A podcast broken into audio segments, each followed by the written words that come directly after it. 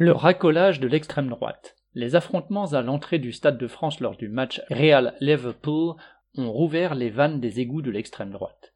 Marine Le Pen a dénoncé, citation, les voyous de la Seine-Saint-Denis, un département hors de contrôle en matière de sécurité, fin de citation.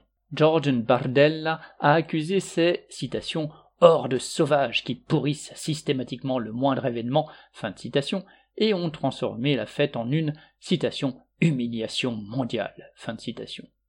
Zemmour y a vu la main, citation, des syndicats de gauche toujours prompts à semer le désordre, fin de citation, par une grève du RER e qui a mis en retard les supporters.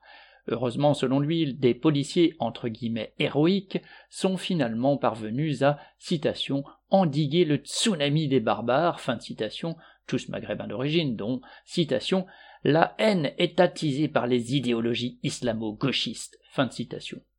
L'occasion était trop belle pour ces tristes personnages. Ils ne pouvaient pas se priver de déverser un florilège de mépris pour la population, de xénophobie emballée dans un vocabulaire outrancier, ni de racoler des électeurs potentiels au nom du respect de l'ordre et d'un nationalisme franchouillard.